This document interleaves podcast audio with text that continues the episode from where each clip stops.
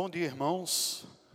Eu gostaria de, nesta manhã, é, dividir a minha fala em dois, vão ser vários de dois aqui, dois, dois, dois, eu vou explicar, minha fala em dois. No primeiro, uma reflexão bíblico-teológica, e depois a gente vai trabalhar o, o projeto que nós temos diante de nós.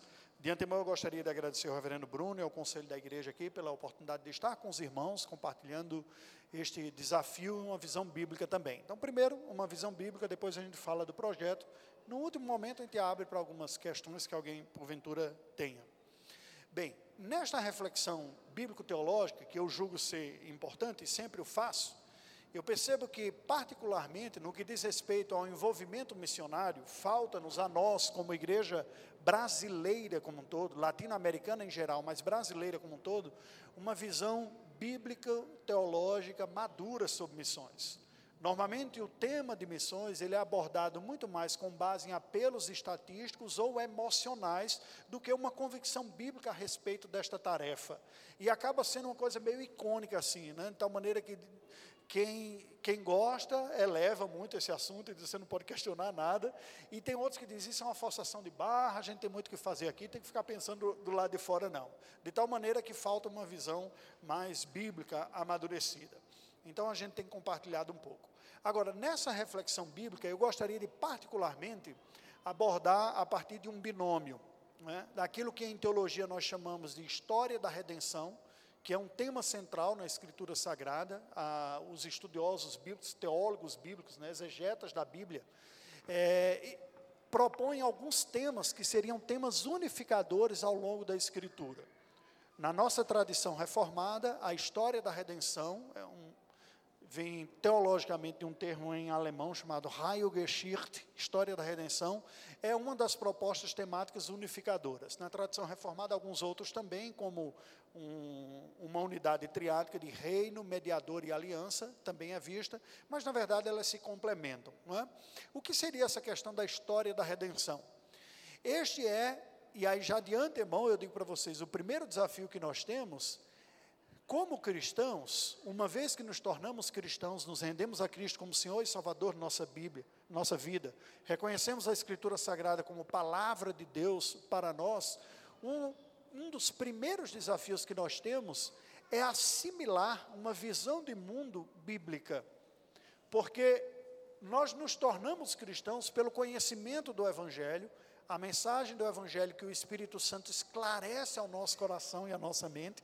A mensagem está clara na Escritura Sagrada, mas pelo pecado, pela morte espiritual, nós naturalmente rejeitamos. Até aquela ocasião que o Espírito Santo nos dá vida, abre os nossos olhos e nós cremos no Evangelho. Só que ao crer no Evangelho apenas começa a vida cristã. E o grande desafio que nós temos como cristãos é ir experimentando essa renovação da mente e do coração que é um processo que dura a vida toda. Nós vamos sendo reformulados. Bem, este é o primeiro desafio. Isso vale para tudo. Vocês vêm à igreja, estudam a palavra de Deus semana após semana e vão sendo abençoados, confrontados, edificados, consolados pela Escritura. Esta é a grande bênção da vida cristã. Quando a cada passo nós entendemos, o Senhor quer isso da minha vida que eu ainda não tenho entendido direito. É? Então, ó Deus, eu me arrependo de ter agido errado até então. Te agradeço porque hoje o Senhor falou meu coração e eu preciso mudar nesta área da minha vida. Não é assim que funciona? Tanto na igreja, no culto dominical, quanto no exercício devocional individual. Preste atenção, há pouquíssimo benefício quando a gente cumpre os exercícios espirituais como quem está fazendo cumprimento de tabela. Já fui para a igreja, cumpri o meu papel. Já li o capítulo da Bíblia de hoje, como se a simples leitura ou a simples presença potencializasse a transformação que Deus tem para a nossa vida. Não é assim que funciona. É verdade que a Bíblia é a palavra de Deus e ela tem o poder de nos transformar mais do que a gente tem noção consciente do que está fazendo. Contudo, a grande e poderosa e potencialmente maior transformação vem da abertura consciente da mente e do coração. Por isso que nós começamos com a oração. Senhor, fala ao nosso coração é? abre os nossos olhos, nos faz entender. Eu gostaria de me basear em dois momentos da história bíblica, e aí eu vou retomar o ponto de história da redenção. O que, que é isso aqui? Bem, a maneira que nós olhamos a história, a gente vive um dos momentos aparentemente, potencialmente importantes da história, né, com esse conflito lá no leste europeu, há um potencial de uma nova reconfiguração geopolítica no mundo. A gente não sabe qual desdobramento que vai dar. não quero ficar falando de política aqui, mas na verdade, dependendo da sua formação, certamente você terá olhares para cada evento da história. Quem vem de uma formação política ou de ciências humanas, certamente tem todo um referencial teórico para dizer, olha, está acontecendo por causa disso, daquilo, daquilo outro, e agora vai ocorrer isso, aquilo, aquilo outro. Ok? O que é que nós, como cristãos, temos a ver? Nós temos que, além desses argumentos naturais, fruto da análise que Deus deu, enxergar sob um olhar cristão de dizer, acima dos governantes, como diz o profeta Daniel, Deus é quem institui reinos e que derruba também, tem um Senhor soberano na história que está cumprindo o seu propósito na história. Preste atenção que isso é importante, não é?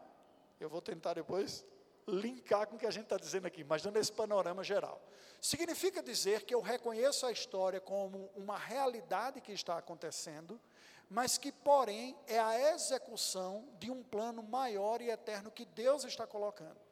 Os seres humanos são parte desses agentes, conscientes ou não. Né? Do mesmo jeito que o profeta Isaías vai dizer que Ciro é o meu pastor e através dele vou arrebanhar e trazer de volta, e ele não tinha a mínima noção disso. Ciro cumpriu seus projetos políticos de impérios que sucede o, o babilônico, ele está na cabeça dele fazendo o que, como imperador persa, a melhor política, não é? na reconfiguração geopolítica do mundo. E o que era que Deus estava fazendo? Deus estava trazendo o seu povo de volta, depois de ter disciplinado o povo da aliança, que se endureceu no coração para não seguir essa palavra, ele diz: Vocês são meu povo, que se chama pelo meu nome, estão duros, Deus não desiste do seu povo. Ele disciplina quem ama. O povo ficou durante gerações com o coração duro. O que, é que Deus fez? Levanta o império pagão, a Síria e depois a, a Babilônia, para vir disciplinar o povo. Isaías 9 vai explicar isso. A Síria não fazia a mínima ideia que estava sendo instrumento nas mãos de Deus, mas estava para a disciplina. Do mesmo jeito que Ciro depois vai ser para a restauração. Percebe qual é o ponto? É isso que eu gostaria de destacar além do que a gente vê como evento da história, existe a mão do soberano da história cumprindo o seu propósito redentor. Abra sua Bíblia no livro de Êxodo. Eu gostaria de pontuar dois momentos com vocês nessa reflexão introdutória sobre a história da redenção. Êxodo capítulo 15. A bem da verdade, o 14 e 15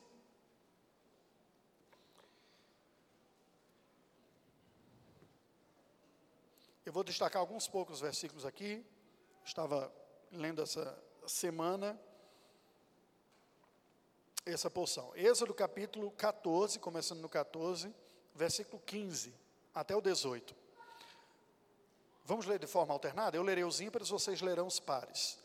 Disse o Senhor a Moisés: Por que clamas a mim? Dize aos filhos de Israel que marchem.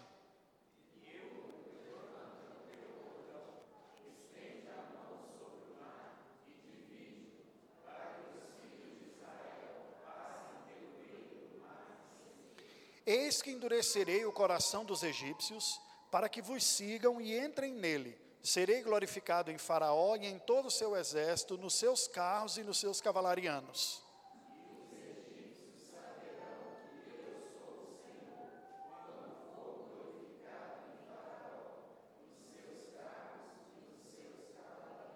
Ok, e assim ocorreu.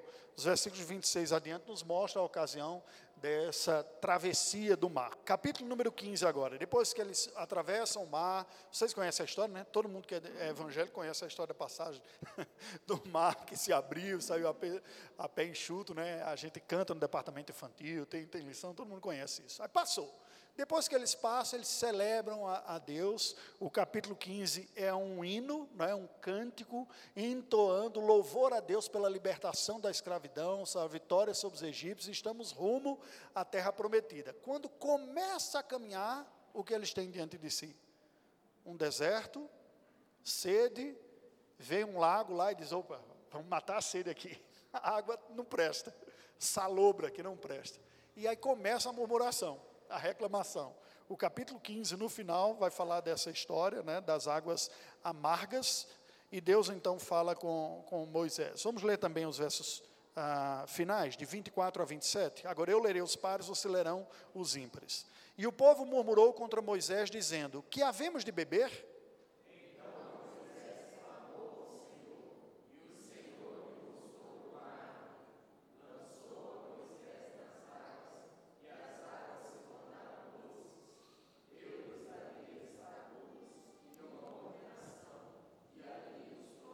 E disse: Se ouvires atento a voz do Senhor teu Deus, e fizeres o que é reto diante dos seus olhos, e deres ouvido aos seus mandamentos, e guardares todos os seus estatutos, nenhuma enfermidade virá sobre ti, das que enviei sobre os egípcios, pois eu sou o Senhor que te sara.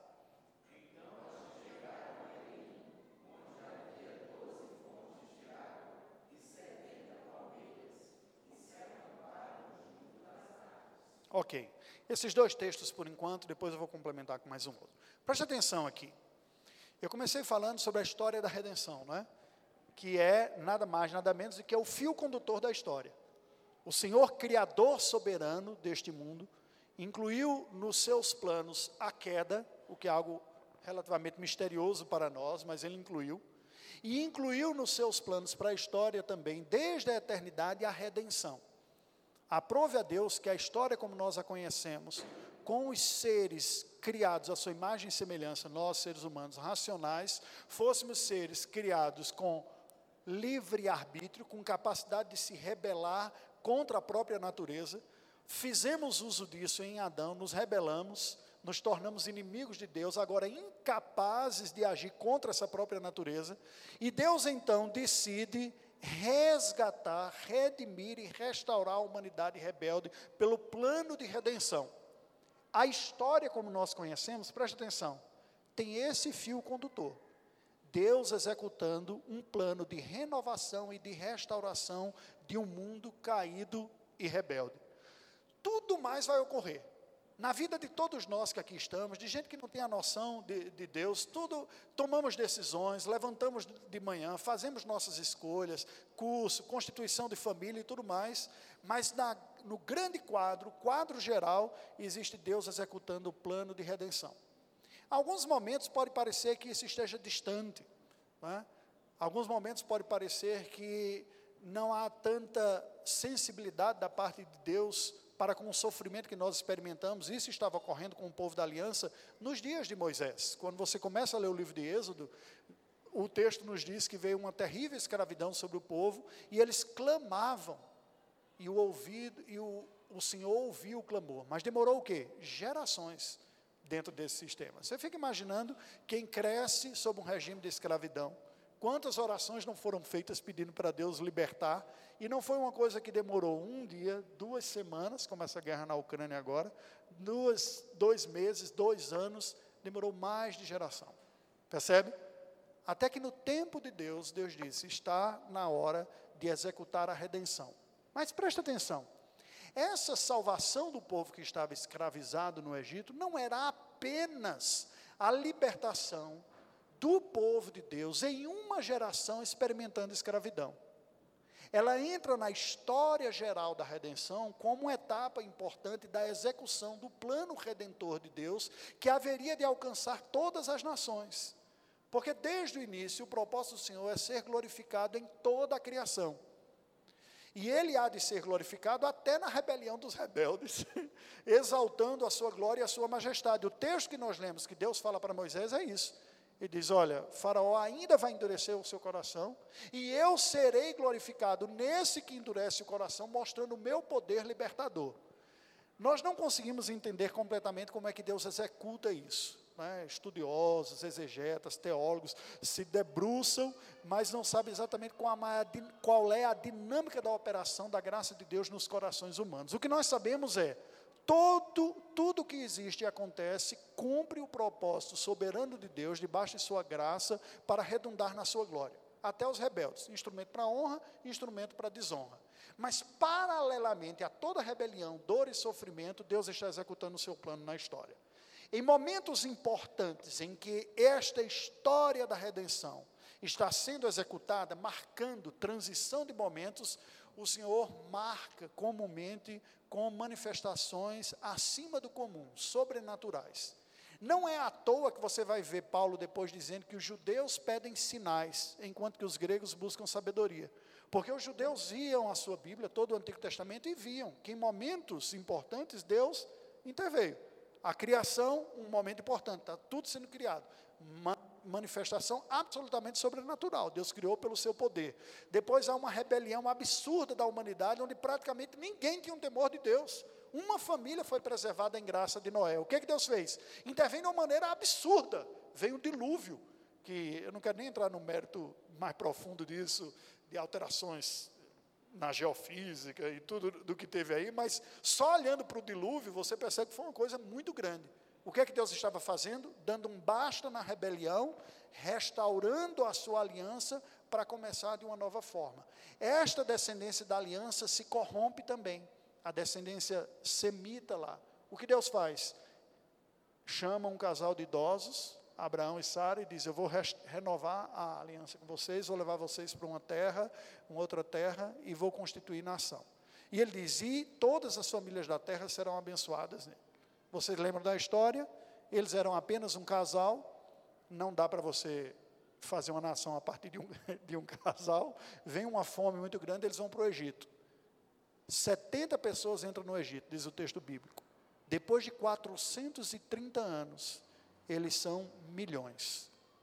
Você já tem potencialmente um número suficiente para a constituição de um povo. Lembra que a gente está falando do mundo antigo. Embora existem nações num número inferior a um milhão hoje, mas não é um número que chama atenção ao cidadão contemporâneo, né? Só Belo Horizonte tem, tem mais de, de que isso. A Grande Belo Horizonte está 4 milhões e meio, né? Se a gente pensar. Mas naquele tempo é, era muito. Cidades tinham algumas centenas de, de habitantes, né, algumas populações. Então, Deus liberta esse povo. Para libertar esse povo e dizer: olha, está ocorrendo um momento muito importante da história. Eu estou dando um outro passo na história da redenção, que é tirando aquilo que antes era apenas uma família para constituir como uma nação. Para se constituir nação, vocês lembram dos três elementos, aula de escola dominical, departamento infantil ainda. Para que uma nação exista, é preciso o quê? Povo, terra e lei. Isso é direito civil até. Você, você precisa ter povo, precisa ter terra. E tem que ter uma, um ordenamento jurídico para que isso ocorra. Assim se constitui uma nação. O povo agora tem. A terra tem a promessa. A lei é dada em Moisés. Veja que momento importante, não é? Está dando um passo. Por este momento, Deus está dizendo: vocês são o meu povo. Vocês não são uma categoria inferior que foi escravizada aqui, não. E para manifestar o seu poder de que ele estava cumprindo isso, todos aqueles sinais foram manifestos lá no Egito. As pragas, para é, trazer o descrédito na mitologia egípcia, cada uma das pragas atinge uma das divindades locais lá de alguma maneira, como que Deus está dizendo, esses deuses aí não apitam não, não tem poder, nem mesmo existe, sou eu quem mando em tudo isso aqui. E ele liberta esse povo. Agora veja, aí o outro ponto que eu gostaria de abordar com vocês. Se na história da redenção Deus está executando, está tirando um povo, diz agora vai ser feita uma nação. Uma nação que, no plano da história da redenção, é o que nós chamamos de berço cultural messiânico. O que é Israel do Antigo Testamento, gente? Presta atenção, nós não somos dispensacionalistas. Deus tem um povo e tem um projeto de salvação. Israel do Antigo Testamento nada mais é de que um povo como berço, berço mesmo, tem muito neném aqui, vocês sabem o que é berço, muito bem, lembram. Um berço cultural, étnico e social para a vinda do Messias.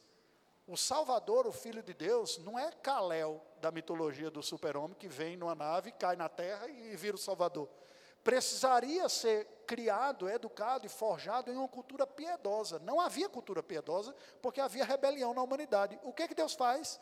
Ele vai pouco a pouco executando o seu plano de salvação.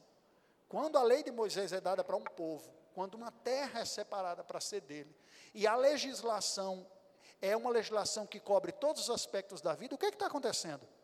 Deus está dizendo: Eu estou montando o becinho para o Salvador. De tal maneira que quando o Salvador vier, ele vai desde a amamentação até a crucificação ter condições de viver uma vida plenamente piedosa. Não seria do nada. Tem que ter lei para falar do que é que come, o que é que não come, onde é que dorme, como é que não dorme, tudo isso. Isso tudo foi dado. E não dava para ser misturado como é hoje, porque a contaminação seria. Então Deus preserva isso. Veja que coisa interessante. Israel é isso. Este momento que o povo está para sair para a terra para executar, Deus está preparando o mundo para a salvação.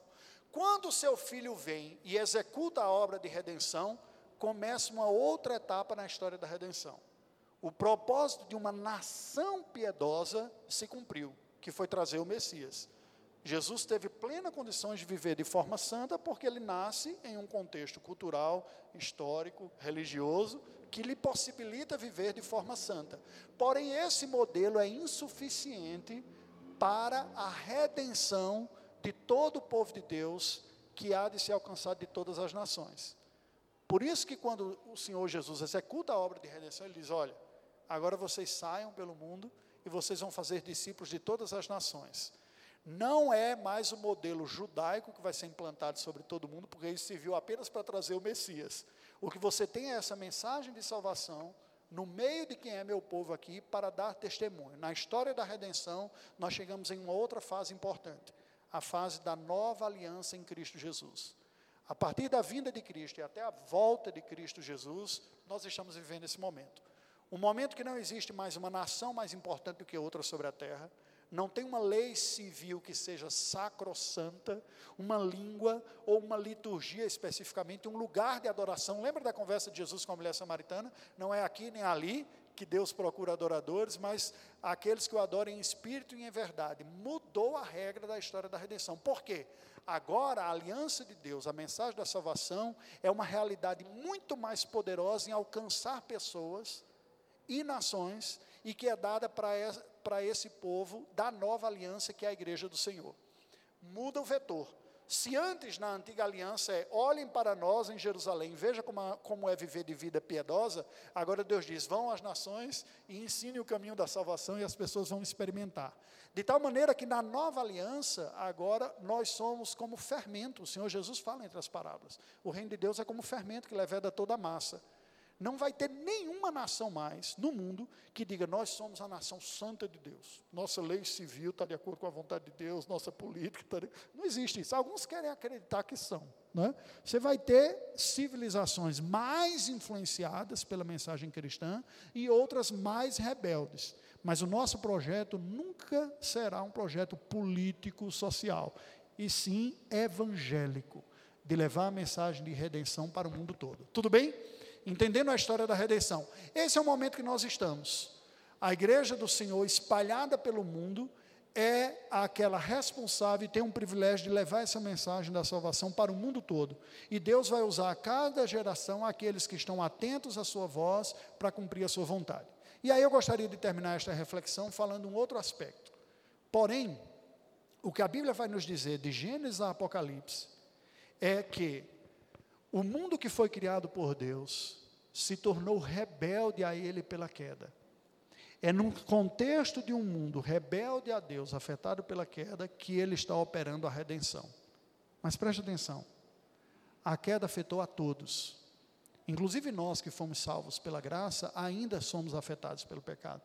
E nós vamos encontrar, até a volta de Cristo, três oposições este império das trevas que resiste a se render ao Senhor como Salvador, vai dar sinais de sua resistência em três frentes.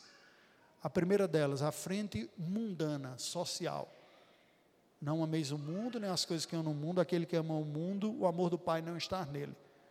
Cada geração de cristãos tem que estar atento às oposições seculares, malignas de sua geração contra o reino de Deus.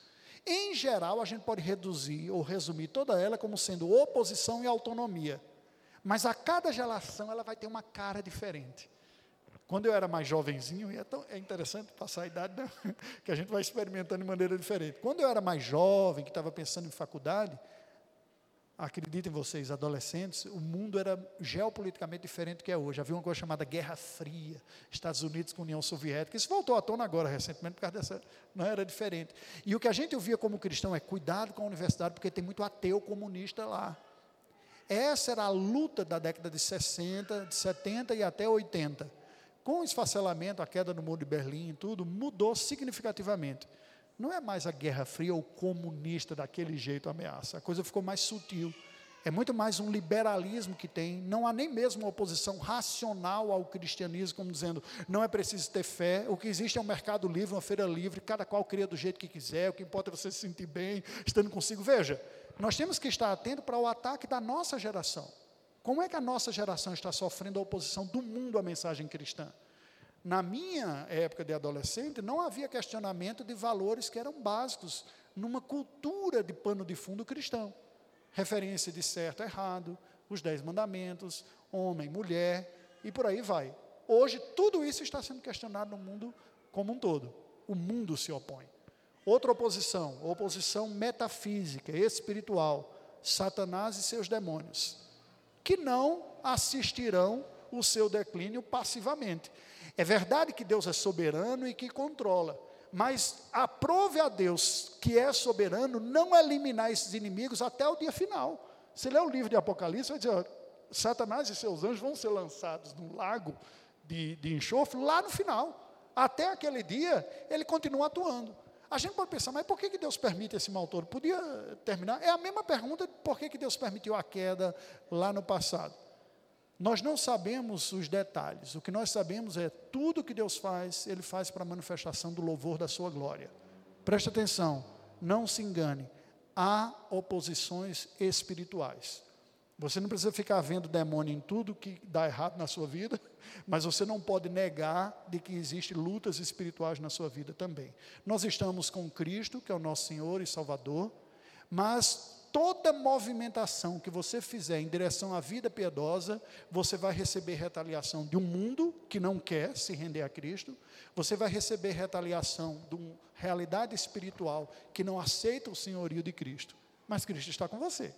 Paulo diz: aqueles que quiserem viver piedosamente serão perseguidos. Não é? Jesus falou, mas eu venci o mundo.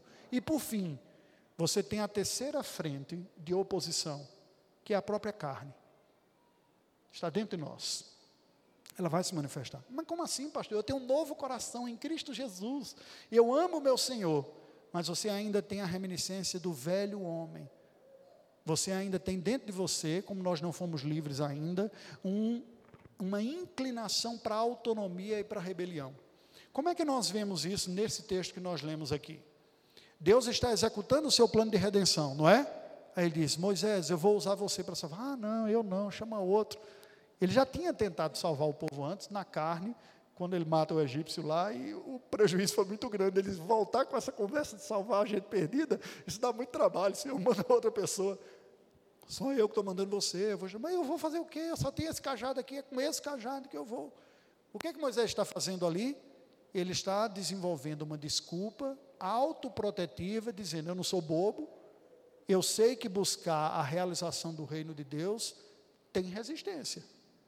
E agora eu já aquietei, casei, estou com dois filhos aqui, estou com umas ovelhinhas, deixa eu ficar desse jeito. Deus diz: não, você vai. E ele enfrenta a oposição. Nele mesmo, enfrenta circunstancialmente, a própria Zípora se opõe, é? muito provavelmente uma tensão marido-mulher ali, que ela não queria que cortasse a carne do prepúcio dos filhos lá, e Deus, oh, você vai salvar o povo, você tem que ser o primeiro a obedecer. Aí ela xinga ele, ah, você é marido sanguinário e tal. Lembra dessa história? Uma oposição que está ocorrendo. Depois, ele vai libertar o povo, oposição do faraó. Não vou deixar esse povo ir, não. Oposição do próprio povo, que diz, não, essa escravidão é muito ruim, mas a gente sobrevive. vai enfrentar sozinho, percebe? Lá. Vamos pensar na nova aliança em Jesus Cristo. O Senhor Jesus chama os discípulos, monta monta o, o, o, corpo apostólico e quando está subindo ele diz: Vocês vão ser minhas testemunhas, tanto em Jerusalém como Judéia e Samaria até os confins da terra. Eles vão? Não. Você lê o livro de Atos dos Apóstolos, eles seguem numa postura acomodada. Minha vida está aqui, meu pai está aqui, minha avó está aqui, minha família está aqui, a gente fica por aqui mesmo. Deus que é soberano usa a perseguição que vem sobre a igreja para que ela comece a se espalhar pela região de Judéia e Samaria. Gente, para concluir, o que, é que eu gostaria de dizer para vocês aqui nesta manhã, nesta reflexão? Presta atenção. O grande privilégio que nós temos como cristãos é discernir de que maneira eu posso cooperar com a solidificação e a expansão do reino de Deus na minha geração. Deus me colocou nessa geração, século 21, ano de 2022. Eu não nasci nessa família por acaso, nem nesse país por acaso, nem tenho a profissão que eu tenho por acaso. Não. De que maneira, acima de tudo, a minha vida deve estar enlaçada e cooperando com a glorificação do nome do Senhor, o conhecimento do Senhor e a expansão do seu reino sobre a face da terra. Agora, ao fazer essa pergunta, não seja ingênuo. Ao buscar responder a esta pergunta, você vai enfrentar oposições da sociedade, se você quiser viver para a glória de Deus no seu trabalho, no seu bairro, na escola que seu filho estuda, você vai encontrar dificuldades. Você vai encontrar espirituais no meio desse caminho e você vai encontrar dentro de você mesmo. Em alguns momentos você vai cansar, dizer, eu não quero, é muito difícil. Por isso que Jesus disse, quer vir após mim? Tome a sua cruz, negue-se e siga. Particularmente, eu confesso para vocês o seguinte, desde os dias da adolescência, quando eu ouvi a mensagem do Evangelho e criei, eu tenho dentro de mim uma convicção profunda de que o reino de Deus é a realidade mais poderosa que existe e é a realidade final. Impérios, riqueza, tudo que você sucesso de sucesso construir aqui, fica aqui. Agora o conhecimento de Deus vai por toda a eternidade. Não foi à toa que eu fiquei muito feliz de poder desenvolver ministério. Eu digo, vou estar cooperando de alguma maneira com isso diretamente, né? ou mais exclusivamente. Então preste atenção. Ao falar isso, eu lhe digo: o que, é que a gente tem nesta manhã de pensar? Como é que a igreja peregrino, sou você como pessoa, diz, Senhor, o que, é que eu posso fazer para o teu conhecimento se tornar mais robusto, mais amplo? O que eu posso fazer para que tu sejas honrado através da minha vida? Isso deve afetar a maneira como você vê o seu trabalho, como você vê a importância da educação. Protestante conservador tende a valorizar muito a educação. Mas preste atenção, às vezes pela forma errada. Às vezes é por um valor muito mais secularizado, de prepotência intelectual, dizer, oh, você vê a formação do meu filho. O que a gente tem que pensar é instrumentalização. Eu lembro um pouco, é, você e a Renata conversando né, sobre a questão da educação dos filhos como flecha. Para que, que a gente capacita? Para servir no mundo, para a glória de Deus. Não é para simplesmente dizer, olha o conhecimento que tem. Sim, e daí o conhecimento é instrumento, como nossa vida é instrumento. Aquelas pessoas que perceberam isso, dizer, o que são meus filhos? São filhos da aliança não são minha propriedade genética, carregam minha carga genética, mas que em última instância é geneticamente espiritual do Pai, que me confiou pessoas para que a obra do seu conhecimento e da sua glória se perpetue nas gerações seguintes.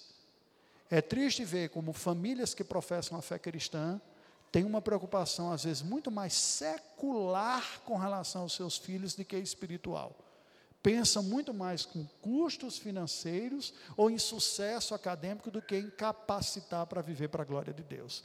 Que não seja assim entre nós. Deus está executando o seu plano de redenção. Nós estamos na chamada última hora entre a vinda de Cristo e a volta de Cristo. O seu reino está se expandindo. Você faz parte disso? Com oração, com testemunho, com contribuição, com participação? Vocês são uma igreja nova, há muito trabalho a ser feito aqui. Mas certamente também haverá outras oportunidades que a providência divina vai dirigir o conselho aqui, de novos pontos de pregação e outras necessidades também. O reino de Deus nunca é feito monopontualmente. Assim, eu estou fazendo trabalho aqui, não tem mais nada. Não é assim. Jesus disse: sereis minhas testemunhas tanto em Jerusalém, Judeia, até os confins da terra. Era isso que eu gostaria de compartilhar inicialmente. Agora eu gostaria de falar para vocês um pouco do projeto que nos foi proposto. Pode passar aí. Apresentar-nos um pouco, não é?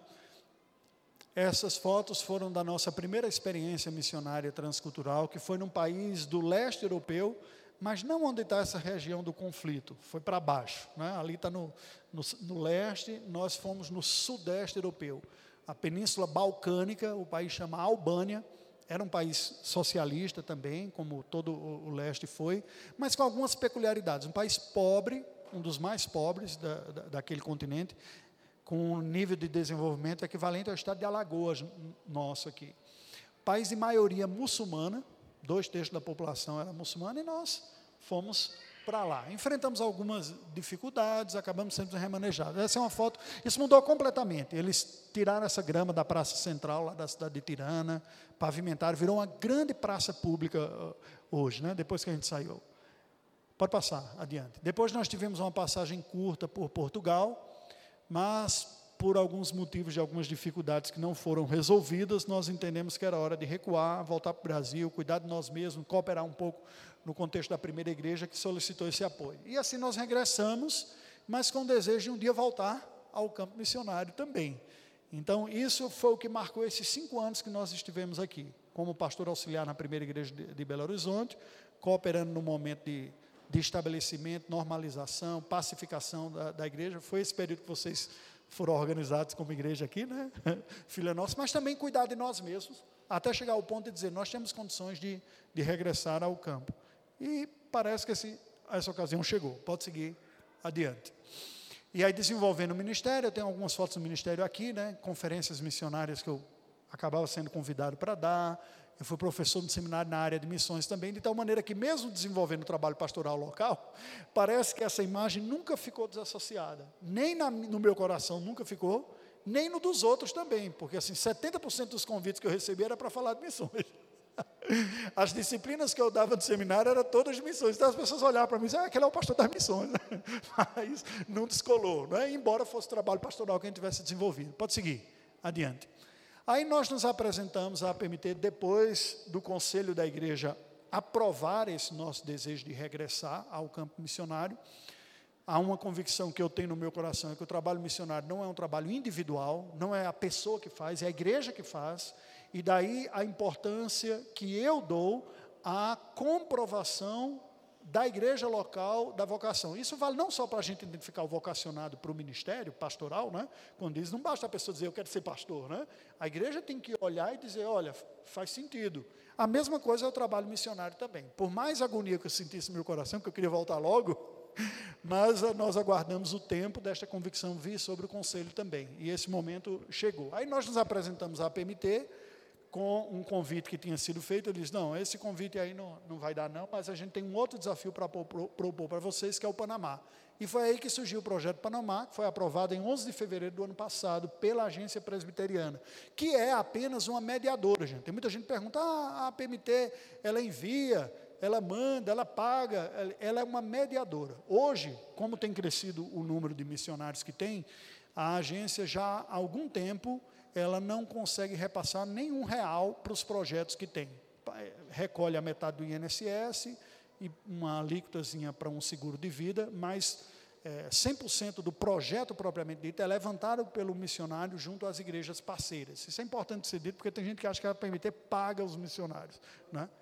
Isso, isso não existe. Ela media, assim, de tal maneira que uma igreja diz, olha, é um missionário da agência presbiteriana, aí fica mais confortável de, de poder fazer. Eles lançaram esse desafio que foi lá no Panamá. Né? É, pode seguir, adiante. Vamos apresentar um pouco. Dessa vez ocorreu o inverso do que é o ideal. Né? O ideal é, ao você ter o vislumbre de um campo, você ir visitar, né? ver como é, beber da água, andar no meio do povo, saber como. Mas como essa trajetória veio no meio de uma pandemia, lembra? Dois anos que nós estamos aí. Estava com fronteiras fechadas. A gente só conseguiu ir para lá em novembro do ano passado para dar uma olhada no que, que é. Mas até isso a coisa foi acontecendo. Né? O projeto foi, foi apresentado. Essa foi a foto nossa. Eu e Veridiana, nós fomos conhecer o país e a realidade de lá. É, pode seguir adiante. Qual é a localização do projeto? Né? O país do Panamá está situado na América Central, é o primeiro país da América Central, assim que você sai da América do Sul, é vizinho da Costa Rica a oeste, Colômbia a leste, possui cerca de 4 milhões de habitantes, um pouco menor que a região metropolitana aqui de, de Belo Horizonte. É? sendo a maioria de mestiços de índios e europeus, mas há muitos estrangeiros também, em virtude do canal do Panamá, que é o canal de maior movimentação de fluxo de mercadoria do mundo que tem. É um país de economia liberal, que oferece isenção de impostos para que multinacionais se estabeleçam lá, o que acaba sendo um dado curioso, porque o país acaba adotou o dólar como a sua moeda. De fato, é o dólar que circula. Acaba sendo um pouco mais caro lá vivendo, mas é liberal e tem algumas coisinhas a gente pode comentar daqui a pouco. Pode passar adiante.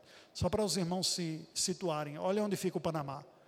Ele pertencia à Colômbia até o início do século XX. Aí houve um movimento, uma revolução de independência, bancada e patrocinada pelos Estados Unidos da América, que depois ocupa o Panamá, algumas áreas lá, e depois é expulso pelos próprios panamenhos também. Não, vocês não mandam aqui não, o país é nosso. É? é aquele paísinho lá. Pode seguir adiante. Quais são as necessidades do país? Apesar de uma maioria católica, há um grande sincretismo religioso no Panamá, incorporando as forças espirituais das crenças nativas, não é do que o pessoal tem. 88% professa o cristianismo, sendo quase 20% de evangélicos e quase 70% de católicos. Há quase 5% da população professando religiões étnicas pré-colombianas, que são o quê? Religiões nativas, não é? É curioso que o país é pequeno, mas há regiões extremamente densas de floresta que não chegou muito à urbanização assim nesse lugar. E essas tribos vivem do jeito que eles viviam nos, no passado lá, né? com sua língua própria, sua cultura própria, suas roupas. Eles não são peladões feitos do Brasil em alguns lugares aqui não. Então você vê eles andando pela cidade do, do, do Panamá, mas você bate o olho você percebe né, tanto os traços étnicos quanto a vestimenta artesanal própria, né? E muitos acabam não falando espanhol ainda, né? Ainda há um trabalho transcultural linguístico a ser feito nesse no meio desse povo. Quase 5% da população também é de ateu ou sem religião. Há um e meio de outros grupos religiosos, um pouco mais de meio por cento de muçulmanos, 0,2% de budistas e hindus. O dado é que assim é um país livre, a plena liberdade religiosa lá, e tem essa representação. Pode seguir? Esta foto eu bati num dia que eu decidi caminhar, né? Lá pela cidade para conhecer um pouco mais. Na, no canto superior esquerdo você vê uma imagem do que, de uma figura mítica das religiões antigas, que é a crença em espíritos da floresta. Aquele seria o, o mais poderoso, que é el diablo rojo, o diabo vermelho. Não é? É, acaba sendo uma figura mítica também, folclórica, está no meio. É tanto que os ônibus populares que tem, sabe aquela coisa bem de, de país latino, que você pega aqueles ônibus todo enfeitado, colorido, com música salsa lá arriba, então isso tem. Esses ônibus, eles são chamados de Diablo Rojo, ou seja, você tem coragem de entrar neles? Existe uma frota mais moderna, eu entrei na mais moderna, mas no Diablo Rojo não teve coragem de entrar, não. Parou um na frente, aí eu falei com o missionário, e aí, vamos nesse? Eles, não, rapaz, isso são muito confiáveis. E de fato, ele parou e não pegava, né? Aí o motorista sai, coça a barriga assim, levanta o capô do caminhão, mexe no ônibus lá, aí liga de novo, ele, e foi andando. Então você tem essa característica que um pouco é iconográfica do país latino, né? Fala espanhola na sua maioria, maioria católica romana, aquela mistura com o indígena, meio que um causinho social, não é, do que tem no trânsito também, é essa a realidade lá do, do Panamá. Ali atrás, entre o Diabo Rojo e Joe, você vê duas torrezinhas, está vendo? Uma mesquita muçulmana. A presença muçulmana lá já está presente, é uma mesquita grande, não é? é que eu estava longe dela, mas eu fiz questão de bater essa foto, me chamou a atenção. Um dado curioso: uma grande mesquita em Ciudad do Panamá, mas não há nenhuma igreja presbiteriana no país ainda. Uma única igreja. Enquanto que há a presença muçulmana. Caminhando pelo país, eu vi muçulmanos vestidos. Lembra que eu falei que a economia era liberal, estabelecia multinacionais? Resultado: pessoas do mundo todo, por oportunidade de trabalho, vão viver no Panamá. Isso significa uma representação também missionária, porque vem pessoas de países que não há liberdade de pregação do Evangelho e que dificilmente teria acesso ao Evangelho, mas viver em um país ocidental com liberdade plena se torna acessível. Você pode falar do Evangelho para eles. judeu, ortodoxo, caminhando, de patinete, na verdade, eu vi. O cara estava de patinete com aquela cordinha amarrada, né? Você consegue identificar logo iconicamente. Então, esta é a realidade do Panamá. Pode seguir, a gente vai falar um pouco mais disso. A maioria dos evangélicos é pentecostal ou neopentecostal. Você olha assim, ah, o índice de evangélicos é até bom, né? Mas qual é o perfil desses evangélicos? A maioria esmagadora é pentecostal ou neopentecostal. Sabe dessas igrejas de bispo, de apóstolo, que a gente caminha um templo grande, um outdoor imenso, dizendo, apóstolo fulano de tal, vem aqui e receba a sua bênção. Né? Cura garantida em sete semanas. Por aí vai. Este é o conhecimento que tem. Não há nenhuma igreja presbiteriana no país, há algumas dificuldades, já há dez anos se tenta estabelecer um trabalho presbiteriano, mas por diversos motivos o trabalho nunca desenvolveu. E outras frentes de trabalho começam e recuam. A gente acabou de saber que outras iniciativas da Igreja Presbiteriana da América, dos Estados Unidos, acabaram de fechar as portas no Panamá. A pandemia chegou na época que um se aposentou e voltou, o outro disse: bem, para não poder ter reunião presencial aqui, eu fico no meu próprio país de origem. E não retomou o trabalho. E um terceiro trabalho, a gente soube agora, eu conversei há dois meses atrás com o missionário que está lá, que eles estão fechando as portas também. Resultado: existe um ponto de pregação presbiteriano em todo o Panamá. Não existe nenhuma igreja presbiteriana e pouquíssima de tradição reformada, e a maioria das igrejas evangélicas não tem um hábito de estudo da palavra. Escola dominical, estudo bíblico, é cultão, sabe? Venha receber a sua bênção e tudo mais. Então há uma carência muito grande de uma mensagem sólida e bíblica nesse país. A ideia da APMT é consolidar um trabalho que, que nós estamos tentando estabelecer lá há 10 anos, para depois lançar uma base da Agência para a Região da América Central e Caribe. Pode seguir.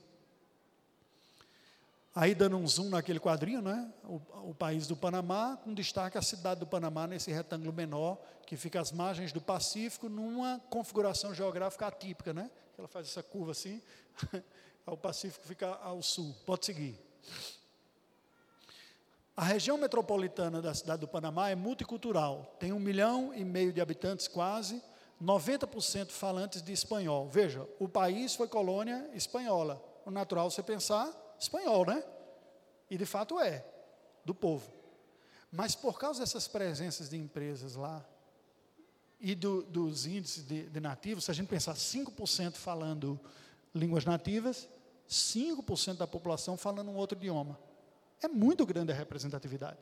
Esse é um dos motivos pelos quais a APMT tem olhado para o Panamá como lugar estratégico, eles para estabelecer uma base para alcançar a América uh, Central e Caribe, mas também como oportunidade de evangelização de outros, como fez Paulo em Éfeso, Corinto, cidades polo de influência e de disseminação cultural também. Né? A maioria desses estão concentrados na cidade de Panamá, que é uma cidade bem cosmopolita. Da, da janela da, do apartamento do missionário lá, Luiz Otávio, que é quem está presente já há cinco anos lá no Panamá, a gente via, olhava-se na frente, você via uma escola francesa, um pouco mais adiante, ah, caminhando no quarteirão vizinho, uma escola italiana, a meio caminho de ir para a igreja, quatro quarteirões mais adiante, uma escola alemã. Isso parece estranho para nós, porque para nós, escola de estrangeiro é para gente rica, não é? É caríssimo aqui no Brasil, porque nós somos um povo brasileiro nacional. Lá a realidade multicultural é tão forte que escolas assim são como escolas de bairro. Tem tantos imigrantes lá que assim, eles dizem, não, eu estou trabalhando aqui na empresa, mas um dia eu vou voltar para o meu país. E se o meu filho não for alfabetizado na língua nativa, ele está no, no osso. Né? Resultado, existe essa diversidade toda. Isso vai aparecer até no trabalho, vocês vão ver. Passam um pouco mais adiante. Aí é uma foto do centro antigo, chamado Casco Viejo, que foi colônia espanhola. A Espanha fazia do Panamá o canal, o lugar. Não havia o canal ainda, o canal é só no início do século XX. Mas, como é a parte mais estreita do continente americano, era por lá que a Espanha escoava o espólio da exploração que vinha do Peru, do México e tudo. Então, foi assim que surge o canal, surge a cidade do Panamá. Surge como uma vila para receber cruzar aquela parte de, de, de floresta de termo de 60 a 80 quilômetros e levar para a Espanha. Vocês conhecem um pouco de história, né? Sabe dos tantos navios que foram derrubados na, na região lá, de onde vêm os piratas, né? E tal. Piratas do Caribe, de onde é que vem? Exatamente por causa disso daí, não é? enfim, assim, historicamente tem um desafio interessante. Pode seguir. Qual é o propósito do projeto? Consolidar uma pioneira denominação presbiteriana e reformada no Panamá, com vistas a se estabelecer uma base da APMT que coordene o trabalho na América Central e Caribe. É este o desafio que foi dado. Do mesmo jeito como nós cooperamos para a consolidação para o trabalho na Albânia, apesar de curto e da limitação linguística que nós tivemos, a APMT nos desafiou a cooperar com essa consolidação. Como eu falei, há vários motivos que cooperaram, desde o problema de saúde com o missionário que foi para lá, que veio a morrer, inclusive, desenvolveu câncer, veio a falecer, né? até outros, o trabalho não, não se desenvolveu. Então, eles lançaram esse desafio. Pode seguir, adiante. Aí, uma foto do domingo, quando a gente foi lá, a ocasião da escola dominical, vejo que é um grupo bem pequeno. O que, você pode perguntar, pastor, o que, é que tem hoje lá no Panamá? Um ponto de pregação. 18 pessoas reunidas. É isso que tem. Por vários fatores, como eu falei, de histórico, de doença, de pandemia, de, de briga até. Teve outro grupo veio lá supostamente para ajudar, aí leva uma facção, e tira e rouba a metade dos clientes que estavam. Então, assim, tem uma série de dificuldades. Hoje, a gente tem isso aí. Pode seguir. A missão no, que nós estamos nos propondo é testemunhar de Cristo através de uma boa aculturação nossa, integrando vida e ministério, pelo desenvolvimento de uma comunicação linguística visando a divulgação do Evangelho de Cristo, para formar discípulos com uma sólida cosmovisão bíblica e reformada, que é algo que carece no país. Pode seguir? Aqui tem uma outra foto, agora após o culto, com outras pessoas. Ali era um grupo e aqui é o outro grupo. Esse é o grupo como um todo. Como eu falei, de cerca de 18 pessoas. Detalhe: lembra que eu falei da característica bem cosmopolita da cidade do Panamá? Este ponto de pregação nosso tem essa cara. Há venezuelanos, colombianos, brasileiros o que não tem é panamenho. tem poucos panamenhos, né? E panamenhos também. Então é um pouco dessa cara aí está presente. Pode seguir. O objetivo primário nesse nosso triênio, e aí deixe-me explicar como funciona. A PMT apresenta um, um, um desafio e pede para o missionário que, que vai cumprir apresentar um projeto de períodos de tempo, de ciclos de tempo. O primeiro é sempre de três anos, então a gente está propondo um de três anos, né, do que tem. Cooperar. Esse nosso é o quê? É cooperar, esse primeiro, com o estabelecimento desse trabalho presbiteriano pioneiro no Panamá, através de uma assistência inicial ao trabalho pioneiro, ministrações eventuais de instrução teológica, pesquisa e cooperação mediante necessidades. O que, que significa? Na prática, a gente vai ajudar o grupo que está lá a se consolidar. Não é? Então tem um tempo para você desenvolver a língua, depois começar eh, estudos devocionais, pregação. Eu combinei com o missionário que está lá, nós deveremos ficar responsáveis por oportunamente preparar oficiais para que venha a ter e também é, os neófitos, né, para dar profissão de fé. Ele vai cuidar da parte de assistência pastoral e outras coisas mais que tem, e a gente vai ficar com essa parte um pouco mais de instrução. Existem outras possibilidades, como, por exemplo, cooperação teológica com uma igreja reformada livre de Cuba. Como Cuba é um sistema socialista até hoje, existe um controle muito grande sobre a igreja oficial. Então, alguns irmãos não aceitaram ser igreja oficial para não ser fiscalizado pelo Estado comunista e são uma igreja extraoficial. O impacto disso direto é que não pode ter um seminário formal, não pode matricular. E são esses grupos que têm solicitado auxílio, e uma das coisas que nos foi proposta é que a gente possa também cooperar, dando, como está perto, né? Se eu falar do Panamá para ali, um pouquinho vai dar algum treinamento. Pode seguir, adiante. Essa é uma foto no centro da cidade também, pode seguir adiante. O objetivo secundário, como é que a gente vai atingir esse primeiro, né? Buscar uma aculturação primeiro da família, depois servir progressivamente, devocionais, estudos, até no final dos três anos ver um potencial ponto de pregação para uma futura expansão. Percebe? Começa trabalhando ali, desenvolve, mas aí, pela providência divina, esperando uma ocasião que diz: olha, tem uma área, algumas pessoas que a gente contatou, em tal lugar que pode ser uma futura ponto de pregação para ir ampliar e assim consolidar o trabalho também. É isso que a gente está se propondo a fazer. Pode seguir, adiante. Aí, uma foto na cobertura do prédio onde eles vivem, que mostra uma área bem, bem habitada, densamente habitada. A cidade do Panamá tem um contraste muito interessante. Tem aquelas ruínas que eu falei de uma parte histórica antiga, mas por outro lado tem uma parte extremamente moderna. O que há de arquitetura mais moderna está nessa parte próxima de onde a gente está vivendo, a, onde eles estão vivendo aí. Pode seguir? Também. Os alvos cronológicos, final do ano passado, divulgação, início desse ano também, a gente espera mudar em 25 de abril para lá. No segundo semestre, começar um processo de, de aculturação, iniciando a cooperação no trabalho local lá. Pode seguir adiante? Aí eu falo da parte de preparação teológica, que oportunamente a gente deve fazer também. E o ano de 2023, crescendo no envolvimento das atividades feitas lá e na língua espanhola também.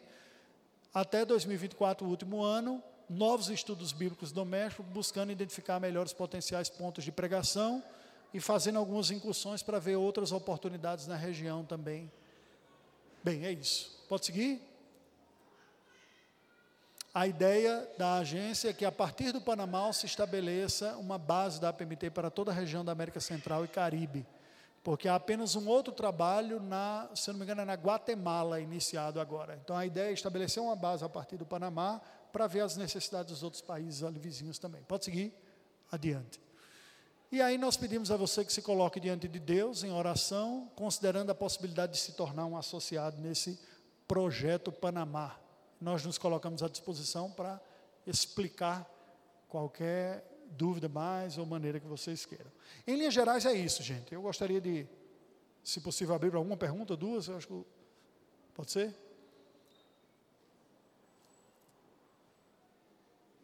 Alguém gostaria?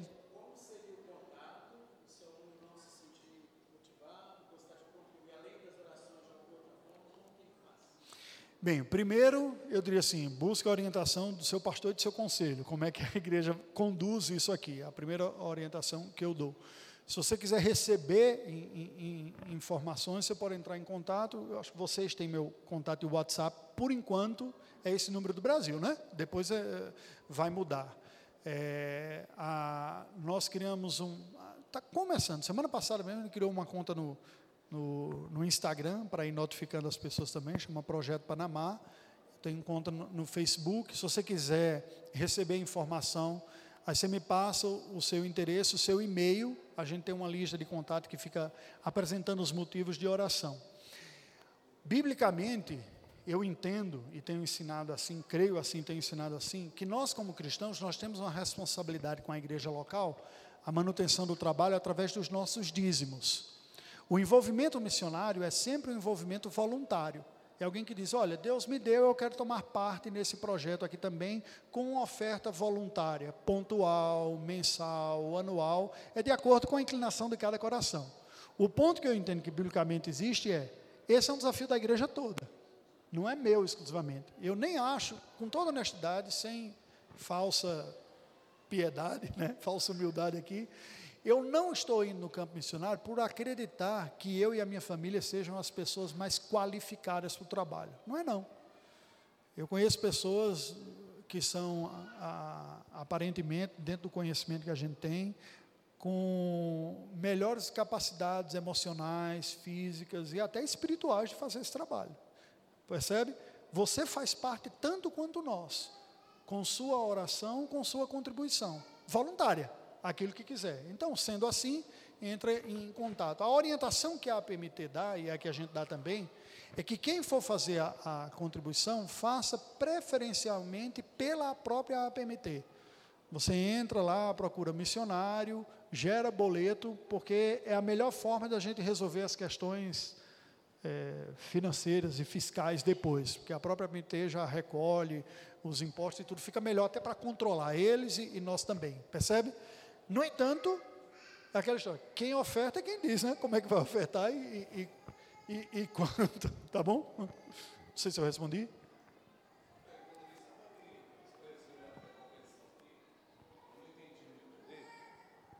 É,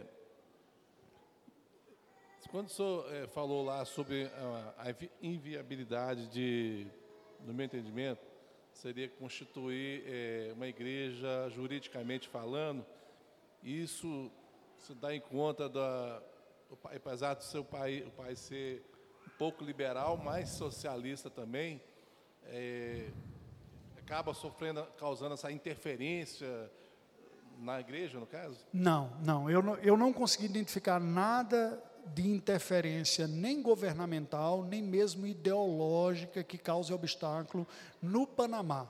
Né? Essa interferência é maior em Cuba, que é outro contexto. Cuba, sim. Cuba, a nossa contribuição, quando vier a ser, vai ser pontual de ir dar um treinamento para a liderança lá né? e depois voltar para o Panamá. O Panamá é caracterizado mais por liberal mesmo. Quando você anda pela cidade do Panamá, a gente não saiu da cidade do Panamá, a gente percebe né, ainda reminiscências da influência americana, com outdoors e tudo, o uso do inglês está presente, mas o povo fala espanhol mesmo. As razões, na verdade, são motivos de estudo até hoje a PMT. Por que, que a gente não conseguiu? Eu posso dizer para você, um deles foi questão de saúde. O missionário pioneiro que chegou lá foi tendo um declínio na saúde ao longo do tempo, solicitou apoio da agência, mas como a agência não, não banca, ela não pode dizer, estou mandando missionário agora. O missionário é que levanta o recurso. E lá é um, é um lugar relativamente caro. Então não foi fácil conseguir. Não é? Recentemente eles ampliaram mais esse, esse apelo para outras pessoas, fazendo diretamente o desafio para ir para o Panamá, como foi o nosso caso também.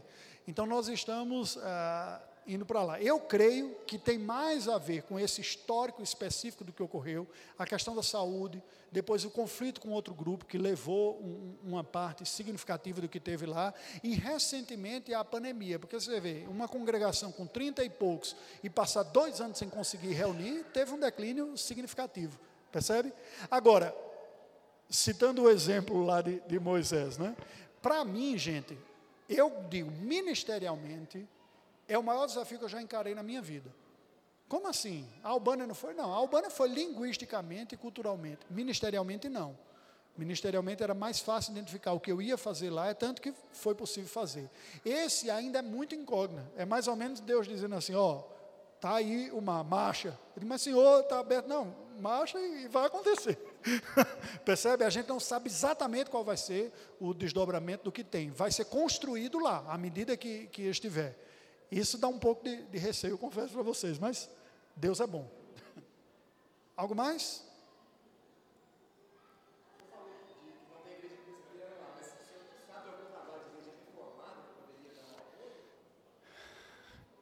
É, aí entra naquele velho debate do conceito de reformado, né? Então, se a gente colocar em níveis, em escalas, o que a gente sabe é que tem algumas igrejas batistas, vamos pegar do ramo um pouco mais próximo, históricas.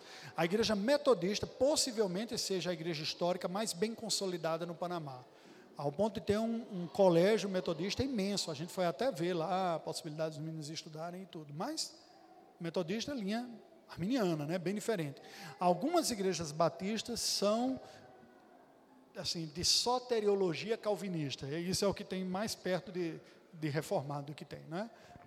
Percebe? Temos alguns desafios. Deixa eu apresentar de antemão para vocês. Orem primeiro, pedido, e aí eu, eu encerro com esses pedidos aqui, tá? Ah, há dois meses atrás, nós fomos visitados pela Covid-19 lá em casa, né? Me restou algumas sequelas, é, que afetou um pouco neurologicamente e cardiologicamente também, segundo consultas recentes, resultou num, num, num desmaio, uma, essa cicatriz aqui foram alguns pontinhos que a gente ganhou aqui na testa, atrás também, e alguns outros efeitos. Então, orar por essa recuperação, a gente está fazendo um resto de consultas aí para ver o que é que tem que fazer. Enfim, esse é o primeiro. Depois, do ponto de vista educacional, nós não sabemos exatamente como vai ser a questão da educação lá, ninguém sabe. Quem está lá não sabe, porque tem filhos menores, para eles não foi problema, mas para nós há um desafio, não se sabe exatamente como fazer. A gente fazia a educação domiciliar aqui, então tem algumas dificuldades. Outro, não se sabe como a gente vai conseguir visto, acreditem, ninguém sabe. Né? Nem advogado, nós consultamos advogado, teve duas reuniões com a equipe, não se sabe como é. Esta congregação até hoje não está oficialmente instituída dentro do país. Há uma burocracia que foi piorada pela pandemia e recentemente, Veridiano me falou que a Janete disse que o governo pediu mais uma alteração no estatuto. Quer dizer, isso tende a dificultar um pouco também a solicitação do visto, porque se você tem uma instituição através da qual você vai pedir, fica mais fácil. Então, nós temos algumas dificuldades educacionais, algumas dificuldades é, é, burocráticas de, de, visto e algumas ministeriais também, e de saúde também. A questão de saúde lá não é uma coisa também fácil. Então, assim, temos um pacotinho de, de desafios significativo aí que nós pedimos que vocês orem por isso. Fala, Veridiana.